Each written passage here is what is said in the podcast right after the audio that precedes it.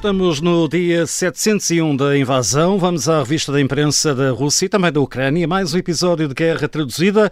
Hoje começamos com os jornais russos e, como sempre, connosco em estúdio o jornalista Rui Casanova.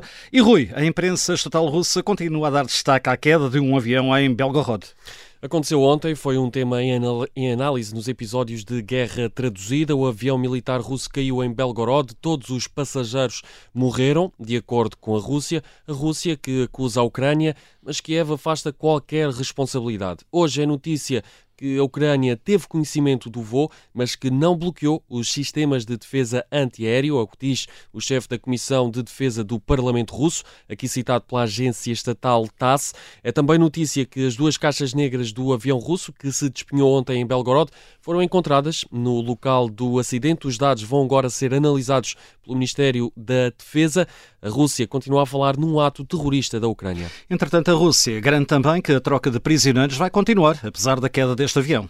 Sim, isto porque, de acordo com Moscou, seguiam a bordo 65 prisioneiros de guerra ucranianos. Todos morreram, mais uma vez, isto de acordo com a Rússia. A Ucrânia não confirma esta informação. Certo é que, como dizias, Nuno, o chefe da Comissão de Defesa do Parlamento Russo afirma que a troca de prisioneiros vai continuar. Citado pelo jornal estatal RBK, Andrei Kartapolov afirma que Moscou vai fazer todos os possíveis para continuar a tirar prisioneiros de guerra russos da Ucrânia e que nada vai fazer parar esse objetivo. E agora, Rui, mudar de tema. Vladimir Putin está de visita a Kaliningrado.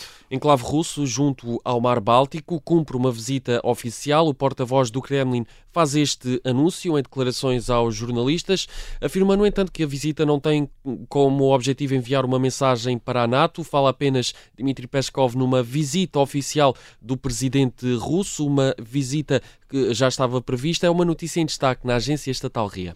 Continuando, e o canal independente Medusa destaca ataques da Rússia à Ucrânia nas últimas 24 horas.